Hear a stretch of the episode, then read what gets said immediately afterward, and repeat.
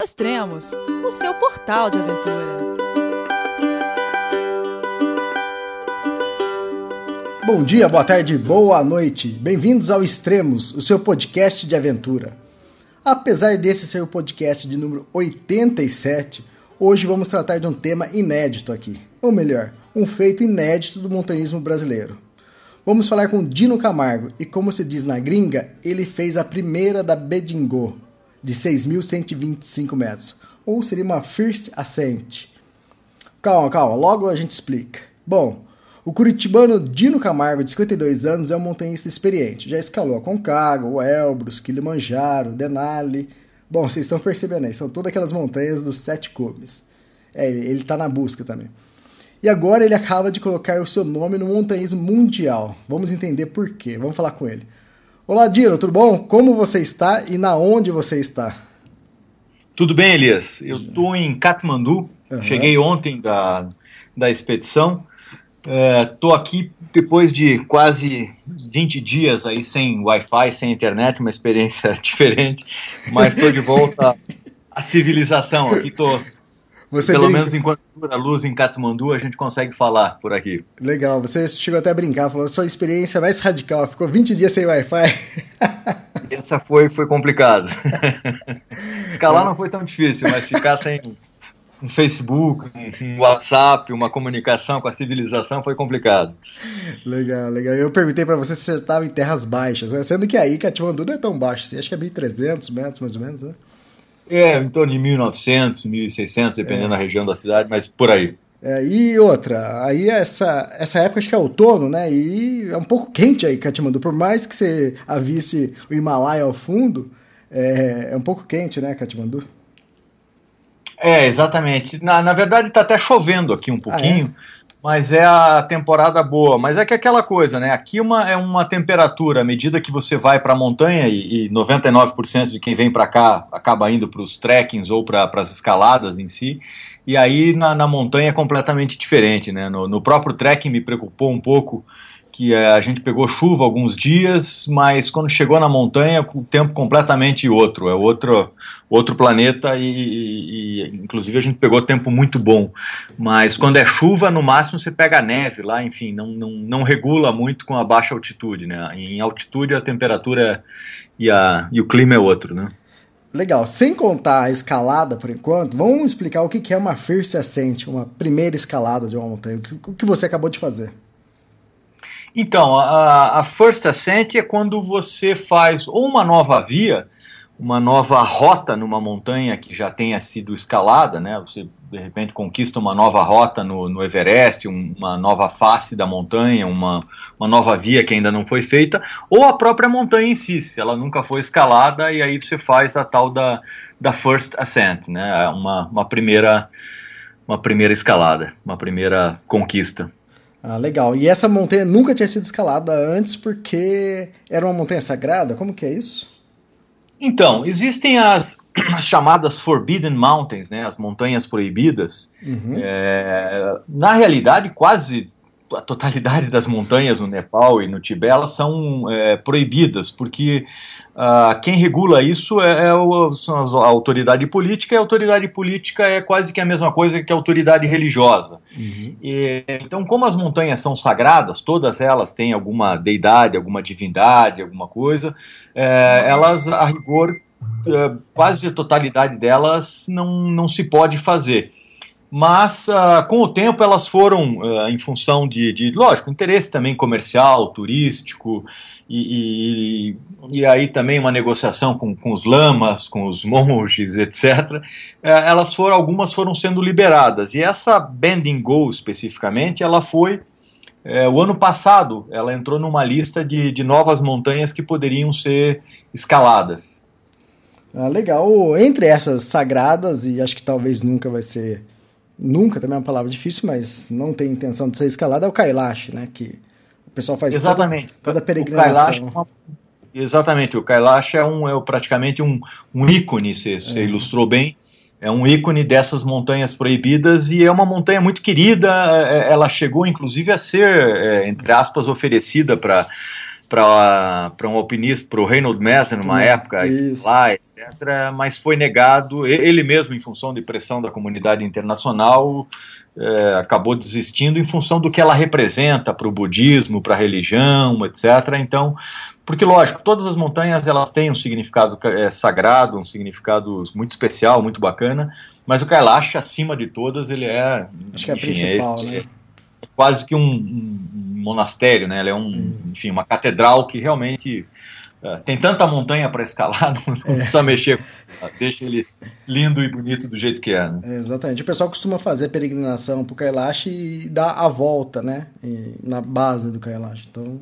Exatamente, exatamente. Então, e é realmente eu acho que é, acho até bacana que se, se mantenha intocado e, e, sagrado, né? Sim, exatamente. É, fez um barulho agora, a gente estava conversando aqui, acabei de receber uma confirmação aqui do Irivan Burda, e ele acabou até parabenizando a sua conquista, que a gente estava aqui tentando certificar se essa foi uma primeira escalada de um brasileiro a uma primeira montanha, né? A primeira escalada de uma montanha de um brasileiro no Himalaia. E, a, e pelo que a gente pesquisou tudo, realmente é, até agora a gente não encontrou nada e você deve ser o primeiro brasileiro a escalar, fazer uma primeira escalada. Muito bom. É, eu diria que, um, uma, sendo bastante honesto, um pouco de sorte de, eu estar no lugar certo, na hora Isso, certa. Legal, legal. Fala sobre o convite. Como, como chegou o convite para você? É, então, uh, dando continuidade, eu acho que eu estava no lugar certo, na hora certa, com as pessoas certas, que o próprio Irivan, Bonga, uh, Nativo, Niklevix, uh, uh, Máximo Kausch, que é meu, meu ídolo aí, o, o, enfim, Ranieri e tantos outros aí, eu acredito que qualquer um desses alpinistas aí de, de, de ponta poderiam realizar também essa escalada, não, não tenho dúvida nenhuma. Uh, tem grandes nomes aí, etc. Mas uh, indo aí para a tua pergunta, então, o ano passado eu estava aqui no Nepal escalando o Amadablan. Uhum. O Amadablan é uma montanha que fica muito próxima do Everest, ela tem em torno de 6.200 metros, agora não, não 6.800, é, é, e é uma montanha muito bonita, muito técnica também.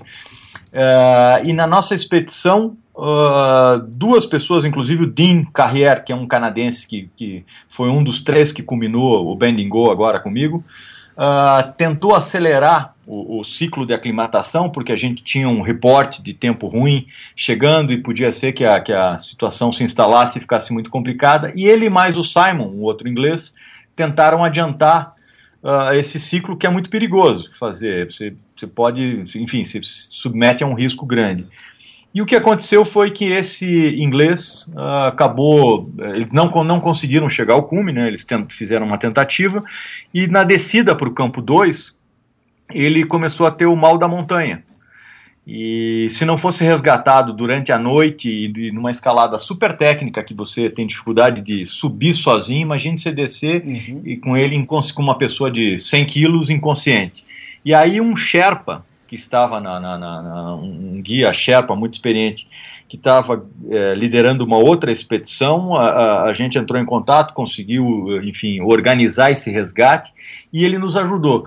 Resumindo a história, a gente ficou muito amigo de, de, desse Sherpa e da, da, sua família e foi descobrir que, na verdade, é, eles, naquela humildade toda, etc., foi conhecer que o Mingma e o Mingma Sherpa Passang e, e, e Nimba Sherpa, que fazem parte da, da, da, mesma família, eles são recordistas de cumes do Everest. Eles têm junto 52 ou 54 cumes do Everest. Caramba. Apenas isso. Então, Apenas o próprio Mimba já tem 19 cumes do Everest, o Mimba, o, o irmão mais velho, tem 20, é, enfim, é uma loucura. E a gente ficou muito amigo deles, uh, uh, convidaram para depois aqui em Katmandu para conhecer as famílias, etc. Nos ajudaram, porque senão esse inglês efetivamente teria morrido naquele dia. É, Aliás, só, só para confirmar, o Ama da Blanc tem 6.812 metros, acabei de ver aqui. Perfeito, 6,812. E se não fosse um, um Sherpa de mais ou menos 55 quilos, botar um cara de 100 quilos nas costas, e, e, organizar todo o resgate era mais uma, uma estatística de um inglês morto na montanha. Uhum. E aliás era aniversário dele, ele, ele uhum. efetivamente nasceu renasceu naquele. Nasceu de novo e depois foi resgatado de helicóptero do campo, campo base e tal. Aliás, isso, cortando um pouco, é uma coisa que acontece, porque no Bending Go agora, nessa nossa primeira ascensão. Também aconteceu um, um, um dos noruegueses teve princípio também de mal de, da, da montanha já na, na crista final e teve que descer. Foi auxiliado por um Sherpa também e no dia seguinte resgatado por helicóptero para para vir para Katmandu e, e, ser medicado, etc. Hoje ele está perfeito, aliás, já voltou até para a Noruega, está bem. Uhum. Mas, e, o, e o remédio é esse, é descer imediatamente. Se você, por alguma razão, fica na, na montanha não consegue descer, você corre o risco de, de morrer, né? Então, voltando, o convite foi feito por essa, essa família Sherpa, que na verdade a gente foi escalar no, no quintal da, da casa deles ali, porque é uma região de Bedding, é onde é uma, uma região de, de etnia Sherpa, onde hoje vivem aproximadamente apenas 50 pessoas, e aonde eles cresceram, nasceram, cresceram, uh, vi, viviam essa montanha e já se preparavam há três anos para tentar escalar, embora ela ainda não fosse liberada, mas já sonhavam com ela e o ano passado efetivamente ela foi liberada. E tentou-se, inclusive, o ano passado, não conseguiram, porque eles não chegaram ao que hoje é o, o campo base, a condição era muito o tempo ruim e, a condição de neve muito complicada. Estavam em três só, dois Sherpas e o irlandês, que esse ano também culminou a montanha. É, de estrangeiros que culminaram esse ano foi então o, esse irlandês, o canadense e eu de brasileiro. E quantos Sherpas?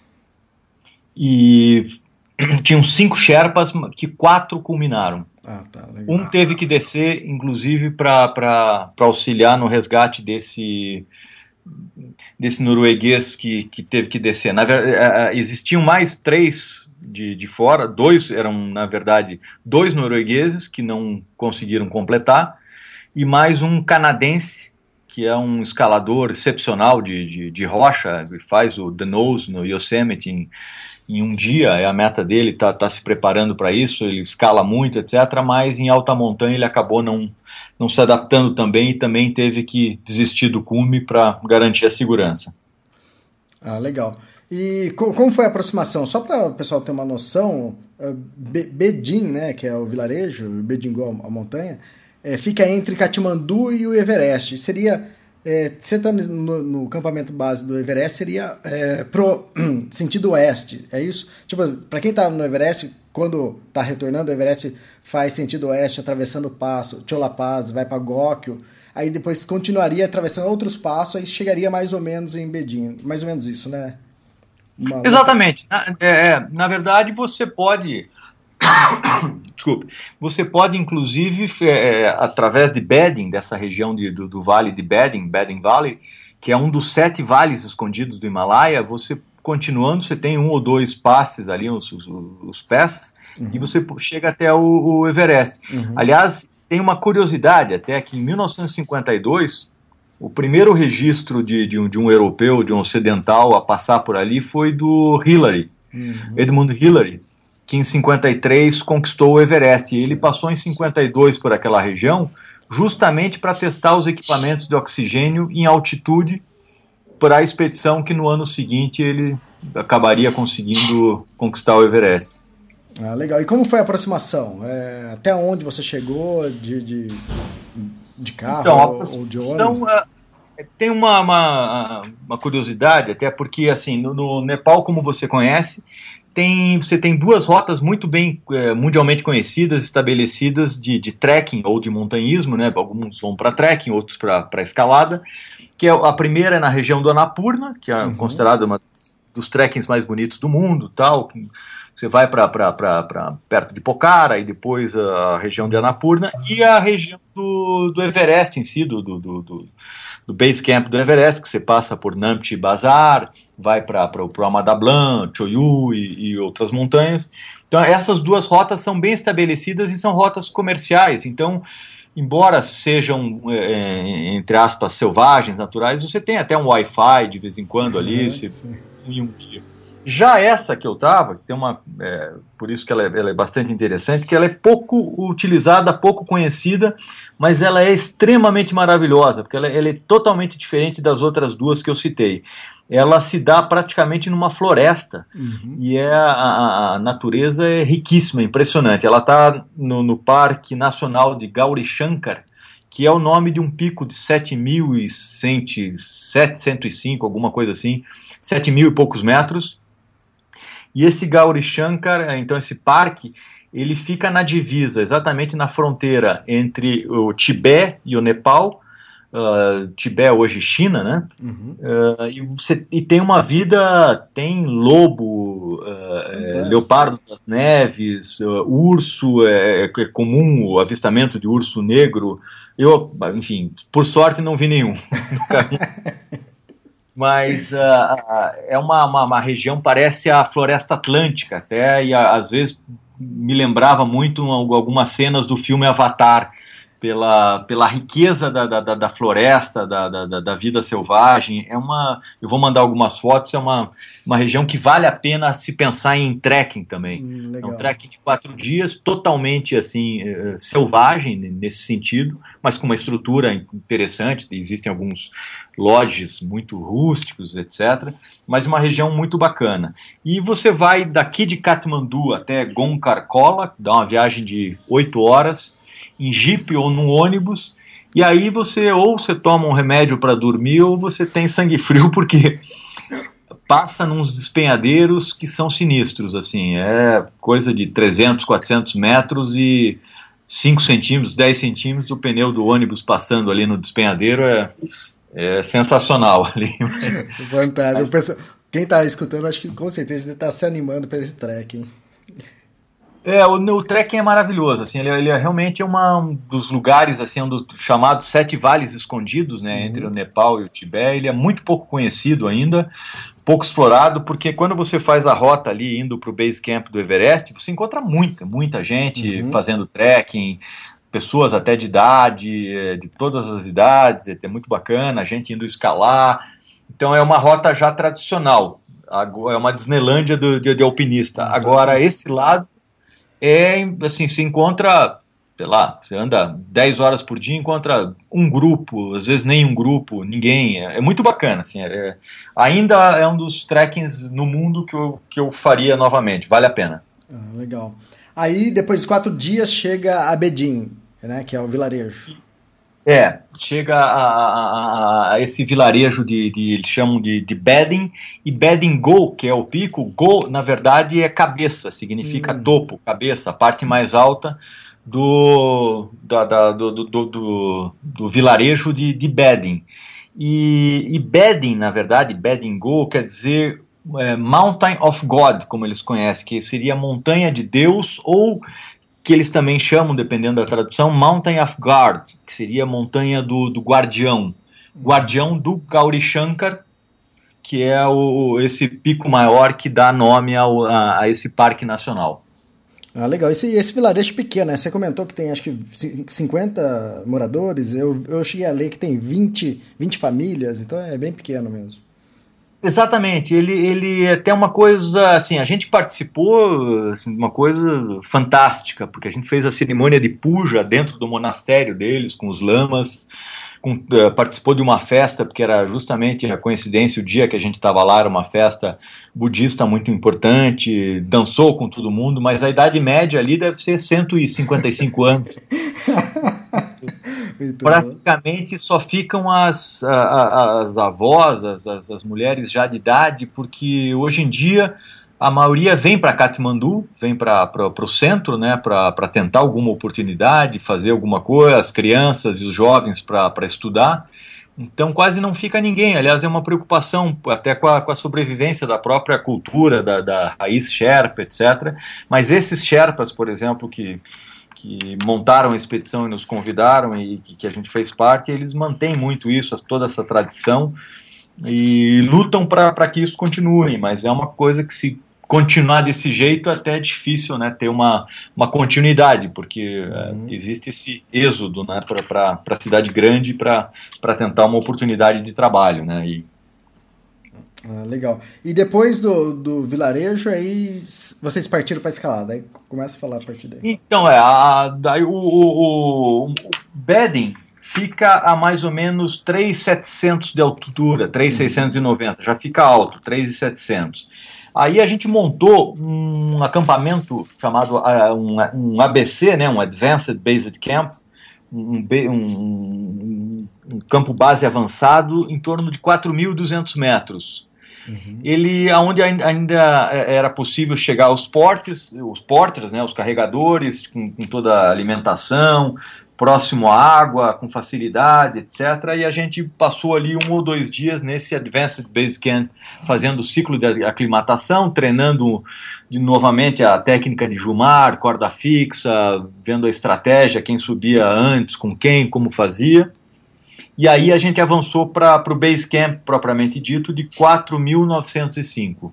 É, então é interessante que, você tem uma ideia, você sabe... Uh, por exemplo, Mont Blanc, que era o ponto culminante da Europa, né, antes do, do Elbrus, da Rússia fazer parte, tem 4.800. Então a gente já estava 100 metros acima do, da maior montanha da, da Europa até então, uh, enfim, já, já nessa altitude. E de lá, embora bastante longa, a gente não fez mais nenhum acampamento, um Camp One ou Camp Two, preferiu tocar direto do cume do, do, do base camp até o, o, o summit, né, até o, o cume. É, então, e é uma, um bom desnível. Da, de 4,905 vocês subiram para 6.125, né? 1.200 e poucos metros. E para é, um, um dia de escalada é puxado, hein? Foram 22 horas de, de escalada. Isso total, e de volta? E de volta. Uhum. Então, realmente uma, uma puxada grande, porque na verdade, Elias, a, a, montanha não é uma montanha dessas clássicas assim de, do, do Himalaia, de tipo, normal. Tipo o Shoyu, assim, né? É, mesmo, mesmo o Everest, porque uh, essas montanhas do Himalaia, lógico, tem, tem, como a gente falou, né, tem várias vias, várias faces, etc. Uhum. Mas essa face que a gente fez, por exemplo, a Sul, é uma face bastante técnica, uh, em escalada mista, em rocha e gelo, então, uh, uh, esses 1.200 metros foram, esses, uh, na verdade, para você ter uma ideia, foram 1.300 metros de corda fixa, que a gente fixou para acelerar a subida e para fazer a autossegurança também, porque se, seria inviável ficar dando segurança e subindo com cordas normais, a gente foi fixando corda e, e então foi uma, uma, uma, uma escalada longa, porque quando você chegar, a gente chegou na crista também, na crista da montanha, que em geral numa montanha do Himalaia aí você tem a, a, a parte final até o cume, ali não, não tinha isso. Você tinha, a gente tinha um, vocês vão ver em fotos, seis pilares, os pillars que eles chamam, é, seis torres que você subia e descia, subia e descia, parecia mais que você estava numa geografia alpina, numa escalada na, na Europa, e não numa escalada no Himalaia. Então, é, bastante é, é, custosa, assim, bastante é, nesse ponto uh, bem exigente, né? É, normalmente acho que as pessoas veem, tanto o Everest, eu falei, você falou o Shoyu também, é, a parte final é quase sempre uma rampa e, e uma rampa já nevada, então fica mais fácil você chegar ao cume. Como você disse aí, é, são vários pilares, né? Então dificulta ainda muito mais, né?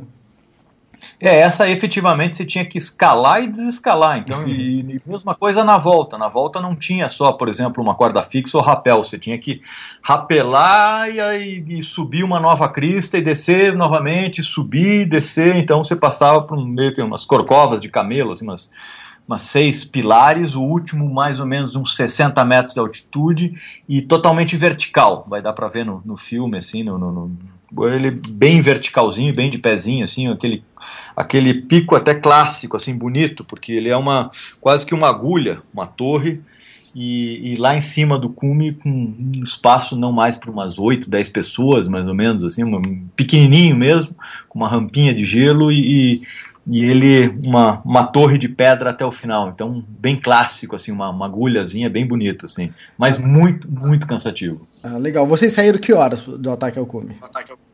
A gente saiu do campo base em torno de 2h30 da manhã uhum. e chegamos às 14h30 no, no cume. Caramba, chegaram tarde, hein? É, e olha que a gente chegou ainda com muito esforço. Quer dizer, tarde achando... não, talvez a saída foi tarde, né? Porque, quer dizer, isso pensando no Everest, nas outras montanhas, normalmente se tenta fazer cume até umas 10, 11 horas no máximo, né?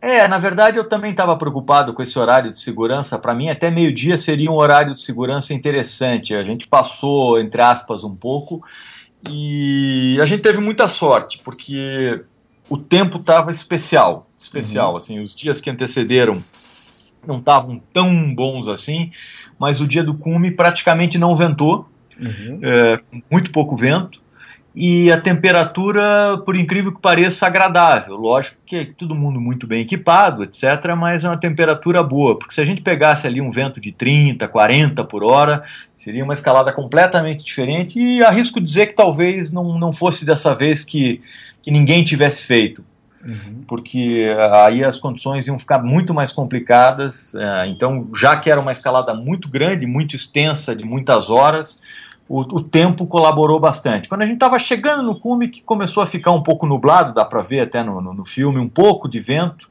mas assim, para a altitude do cume, muito suportável e, e, e até bastante tranquilo.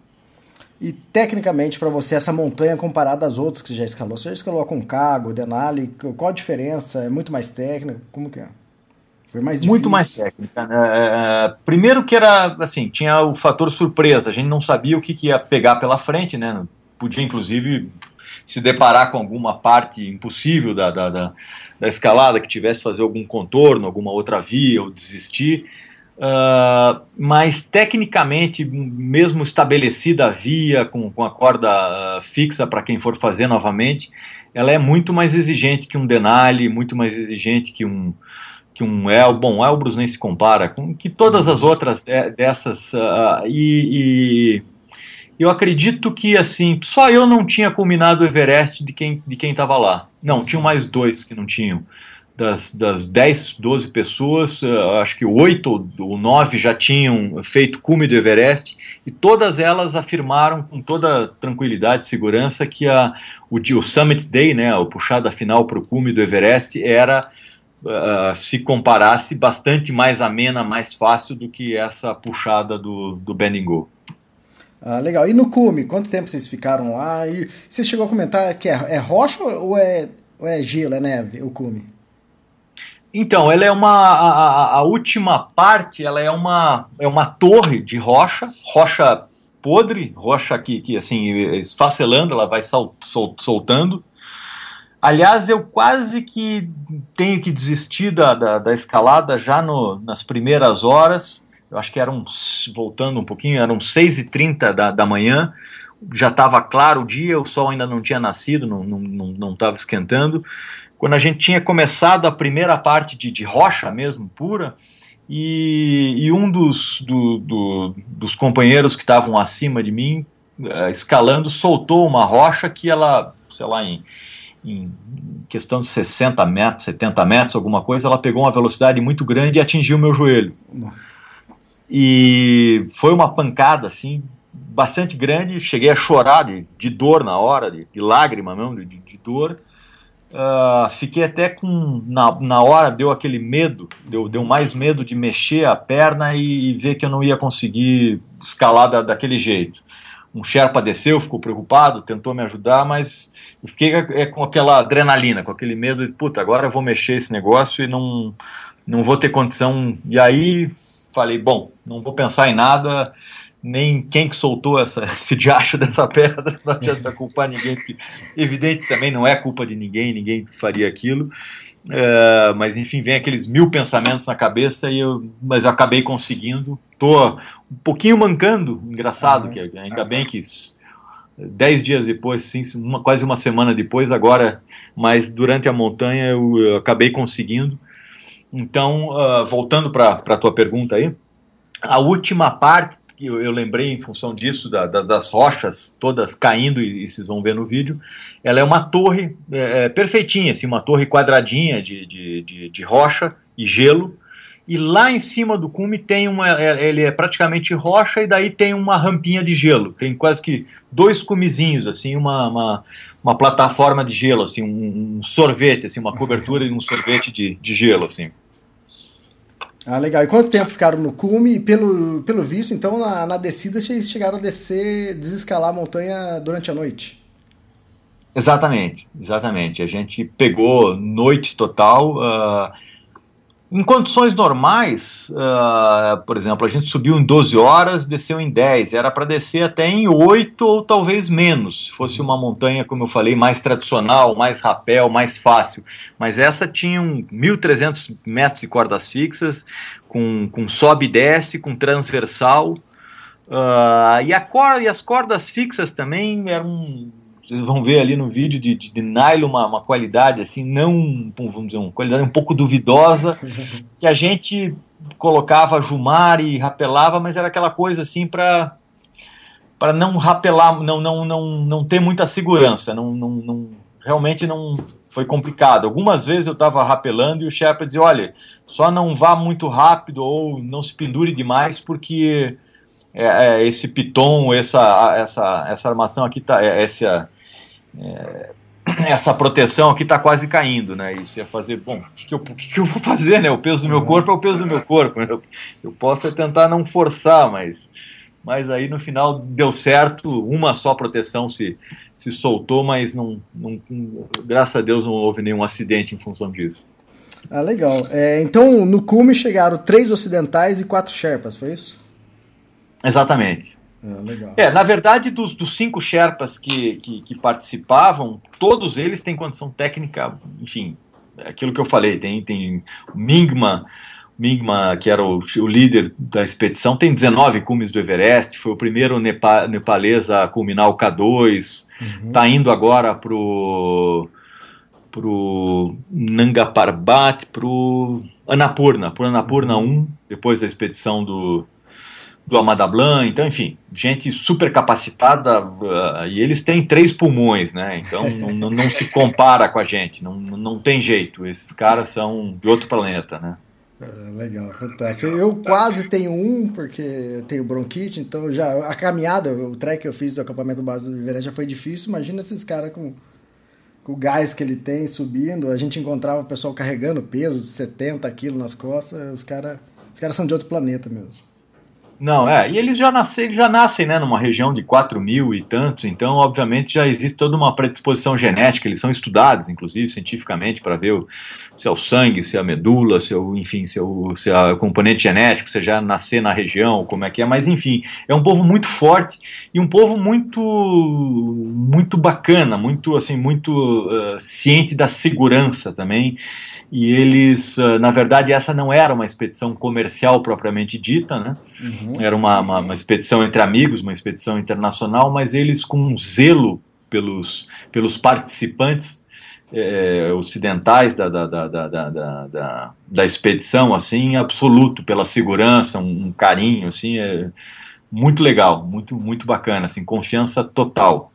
Ah, legal. E tem outra também, é, vocês estavam fazendo essa tentativa e se vocês não conseguissem, se eu não me engano, já tinha outra expedição é, com outros integrantes agendada para, acho que agora novembro, né?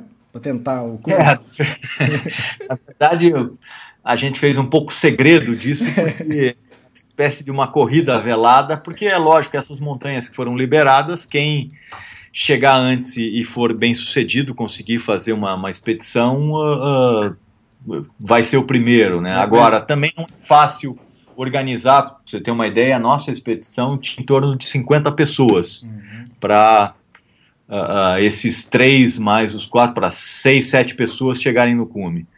Então, uh, e sem essas 50 pessoas, para esse tipo de, de, de situação, de, de, de, expedição de local, seria praticamente impossível fazer uma, uma expedição, porque não é o, ali no, no Mont Blanc que você vai para. No Mont Blanc você vai para, como chama ali, no, no, embaixo, esqueci, esqueci o nome, Chamonix. Chamonix.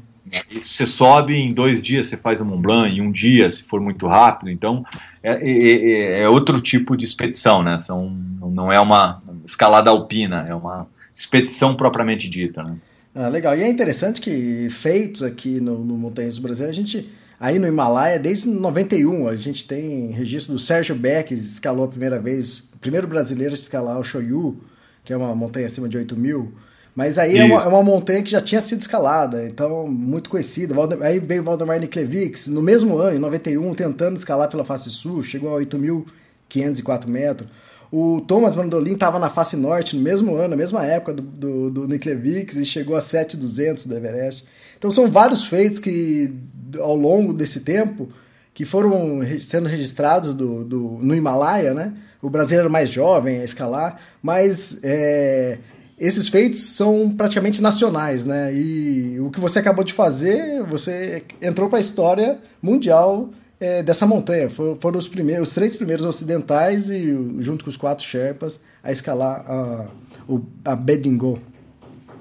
É, eu acho que eu tive a, a felicidade aí de, estar no momento certo, na hora certa, com, com, com, esses, com essa equipe aí, e lógico, uma equipe ultra bem preparada, eu acho que, eu acho não, eu, o meu currículo, entre aspas, era o menor entre todos ali, todos muito, alpinistas muito bem preparados, o, o Dean Carrier, que é o canadense, que também chegou ao ele começou a, a recentemente a escalar em 2009, fez o Aconcagua junto comigo e a gente fez as quatro primeiras do, do, do circuito dos sete cumes e ele já completou, já fez inclusive o, o Everest, já fez o Vinson, o Monte Logan, que é uma montanha bastante difícil também, uh, enfim, já fez outras tantas e, e o, o, irlandês que estava comigo também já fez, que, que foi o outro a combinar, já fez Everest, já fez Choyu, Uh, tem um currículo bastante grande também, então uh, dei sorte de estar com, com, com gente bastante eh, preparada e eu estava bastante, é, vamos dizer, motivado mentalmente. Eu acho que uhum. até eu estava mais forte mentalmente, talvez, do que fisicamente. Inclusive, essa vez eu conscientemente abusei um pouco, porque tem uhum. aquela coisa do Summit Fever, né, da, da, da febre do cume. Uhum que quando você está próximo, você não pensa na volta, porque você tem que, é, obviamente, que guardar a tua energia para a volta. Uhum. Porque senão você pode, né, simplesmente, vários dos, dos, dos, mortos hoje no Everest, dos corpos, e enfim, da, da, das estatísticas, de gente que simplesmente dá uma, uma, uma exaustão total. E eu cheguei a ficar muito próximo desse limite, porque até o cume eu estava muito consciente, estava muito cansado, conscientemente, porque quando eu cheguei na crista, quando eu vi que aquilo ainda faltava umas 5, 6 horas de escalada, em altitude, com pouco oxigênio e escalada técnica ainda, eu tive muita dúvida se eu teria energia para voltar e fiquei pensando se eu não descia também, mas falei, não, agora não dá, já vendo o cume aqui mesmo, faltando bastante, vou. E na verdade eu para ser sincero, eu, eu, escorreguei uma ou duas vezes que se não fosse a corda ali, a, eu teria ido para baixo mais de mil metros uh, de, de, de, desnível ali. Então, também contei com a segurança, com a, com a ajuda do, dos Sherpas, me recompus mas foram um ou dois momentos perigosos ali. Se eu tivesse vida de gato, eu acho que eu desperdicei umas cinco, seis, eu desperdicei.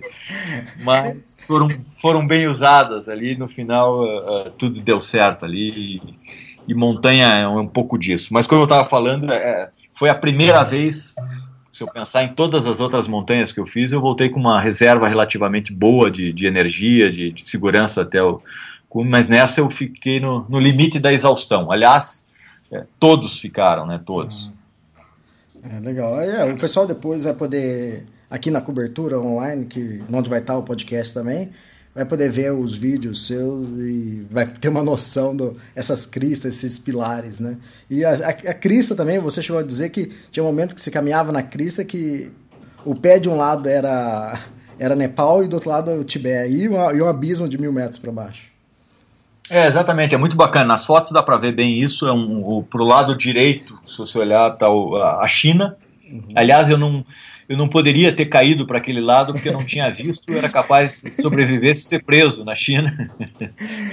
Aliás, Quem fez isso foi o Simone Moro, né? Simone Moro subiu, escalou Everest, aí depois escalou pelo Nepal e desceu pelo Tibete. E disse que se perdeu, estava desorientado e desceu para o Tibete. Mas queria fazer a travessia, na verdade.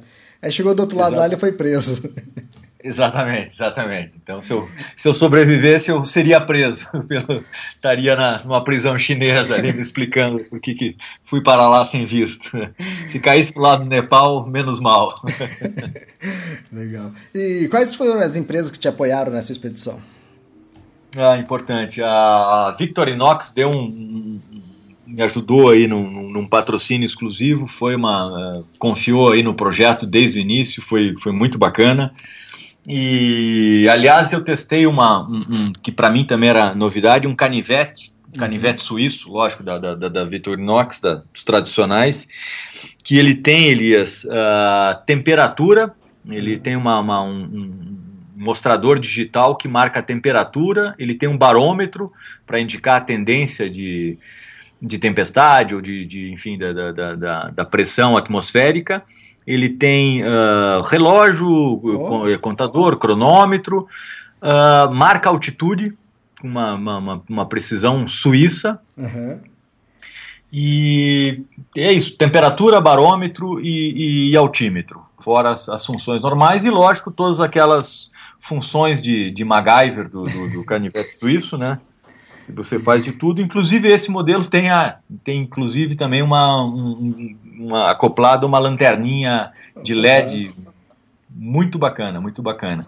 E o patrocínio foi do que eu testei também, o do relógio inox, que é o relógio que marcou o, o uh, uh, ele sofre 130 testes de resistência, é o relógio que marcou os 130 anos da Victorinox. E eles inventaram um relógio à prova de tudo, com caixa de aço é, é, maciça, exclusivo, um relógio muito forte, muito bonito.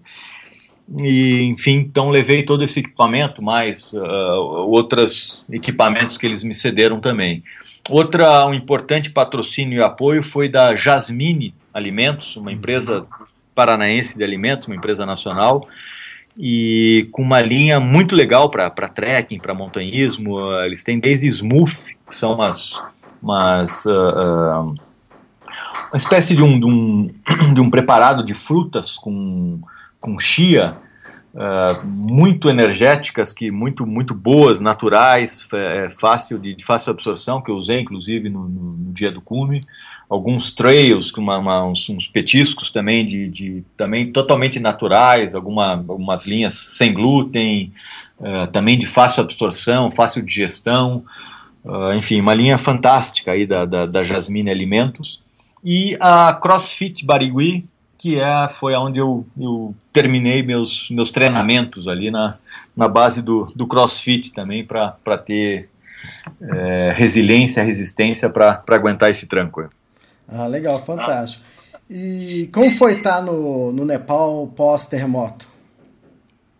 Então, eu, eu no ano passado eu estava aqui justamente da, da, nessa época também, escalando o, o Amadablan, e te confesso que quando eu fui na, na estupa de, de Bolda ali, me deu vontade de chorar ali, porque era, ela tem aquela imagem maravilhosa, né? Aquela, aquela estupa com aquelas bandeirinhas, os prayer flags, e, e quando eu entrei eu sabia que, eu, enfim, sabia que muita coisa tinha sido destruído por aqui, mas eu não sabia que aquela estupa, a, aquele monastério eh, especificamente, quando eu olhei deu uma impressão assim de ver uma pessoa no hospital, uma pessoa doente, assim, uma coisa tinha até depois eu te mando fotos trabalhadores em cima, assim, então uhum. é um povo muito sofrido, porque obviamente se fosse, sei lá, o Japão uhum. nesse período aí, um ano, era capaz de ter sido tudo reconstruído e, e, e melhor ainda, mais bonito. Mas como o, o, Nepal é um país muito carente, também a burocracia uh, uh, e até corrupção mesmo, complicação para chegar às verbas, o país ainda está muito sofrido. Aliás, uh, nesse momento que eu estou aqui, está é, em voga aí uma crise de petróleo, porque uma das pontes que, que, que ligam com a, com a Índia, uh, que vem o petróleo, também caiu. Uh, Nepal não tem dinheiro para construir, a Índia não tem muito interesse, então praticamente não tem petróleo. Tá, tá na cidade está até, até relativamente tranquilo, infelizmente, em função disso, assim, de trânsito, cada um recebendo uma, um racionamento de poucos litros de gasolina só para táxi, para ônibus, alguns veículos essenciais, mas veículo privado praticamente não está tá rodando. Então é, uma, é um povo maravilhoso, uma, uma cultura, é, é enfim, que deveria né, está aí pelo, pelo mundo inteiro, mas a situação econômica é bastante complicada. Ah, legal. O Extremo, junto com o Rodrigo Raineri, Manuel Morgado e Karina Oliana, a gente fez uma campanha junto, os três, os três projetos arrecadaram mais de 200 mil é, reais e está sendo utilizado para reconstrução de casas e é, escolas aí no, no, no, Nepal, né? Mas mesmo assim, por mais que seja um, montante, um grande né, montante que a gente conseguiu arrecadar, é, eles precisam de muito mais, né? É, não, maravilhoso aí a, a, a iniciativa aí da, da, da, Karina, do Morgado, de vocês, do, do, do, portal, enfim, foi muito bacana. A gente também fez, fez algumas organizações aqui, especificamente, inclusive, para você veja, né, na verdade eu nem sabia que um dia eu ia escalar em Whole Valley. Uh, a gente ajudou junto com a Kayut Yoga School, que é uma, uma escola de yoga também. Eu fiz uma, uma exposição de fotos, a gente arrecadou alguma algumas doações e mandou para construir um painel solar que hoje, que, que aliás, quando eu estava lá, veja que bacana, Legal. foi inaugurado e que deu luz para a cidade, que se não, talvez tivesse que esperar dois, cinco anos para. E agora, hoje, com esse painel solar, ele consegue gerar energia para para a cidade ali, para essa região de Rovale, que foi bastante afetada pelo, pelo terremoto também. Legal, fantástico. E, Dino, qual a próxima montanha? Olha, eu recebi o convite para daqui dois dias ir para Madablan, mas eu acho que novamente, mas dessa eu vou ter que recusar, eu tenho que voltar para para pagar as contas aí, para continuar trabalho. É, mas não sei. A, a equipe que estava comigo está querendo fazer Manaslu ano que vem, que é uma de 8 mil, uhum. e se preparar para K2, quem sabe, daqui a, a em 2017. Uhum. Então, talvez seja uma que eu queira fazer também, talvez até para minha aposentadoria, aí, fazer o K2 e, e aí sossegar, uhum. ou fazer umas mais fáceis, mas enfim, uh, gostei aí da, da, dessa, dessa equipe, alguns eu já escalava junto, é uma equipe muito segura, muito, muito forte, treina, treina, muito, treina muito sério e, e principalmente estando com, esses, com essa família Sherpa maravilhosa da, da Ascent Himalayas, Uh, vamos ver, a gente está tá torcendo, vai ter novidade por aí, sim. Uhum. Legal, então. Ô, Dino, obrigado e parabéns pela conquista aí, por, por ter colocado o nome do Brasil em uma montanha, né, no, no Himalaia, que não é coisa tão simples assim. E até a próxima, então.